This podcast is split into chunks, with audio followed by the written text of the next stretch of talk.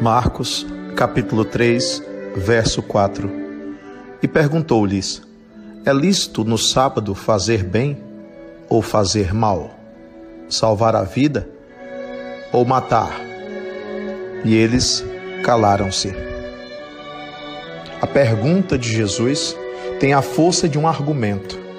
O argumento de que todos os dias são de Deus e de que todos os dias são oportunidades benditas de realizar o bem, a caridade, de exercer o amor ao próximo.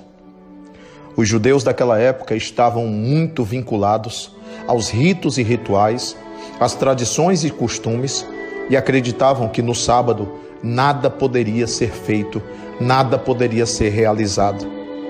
Vejam bem, Jesus, ele ele acaba com isso ele simplesmente pulveriza com essa visão materialista da religião, que tende a trabalhar com uma perspectiva em que o indivíduo vai fazer ou não algo somente se efetivamente esse indivíduo puder realizar.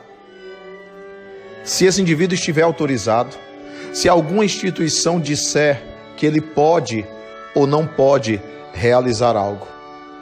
Então, é um absurdo. É um absurdo que a religião tenha se estruturado no mundo para aprisionar os homens e fazer com que eles suprimam o bem que podem realizar.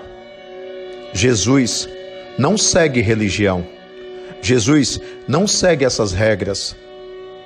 Jesus simplesmente é o renovador de tudo.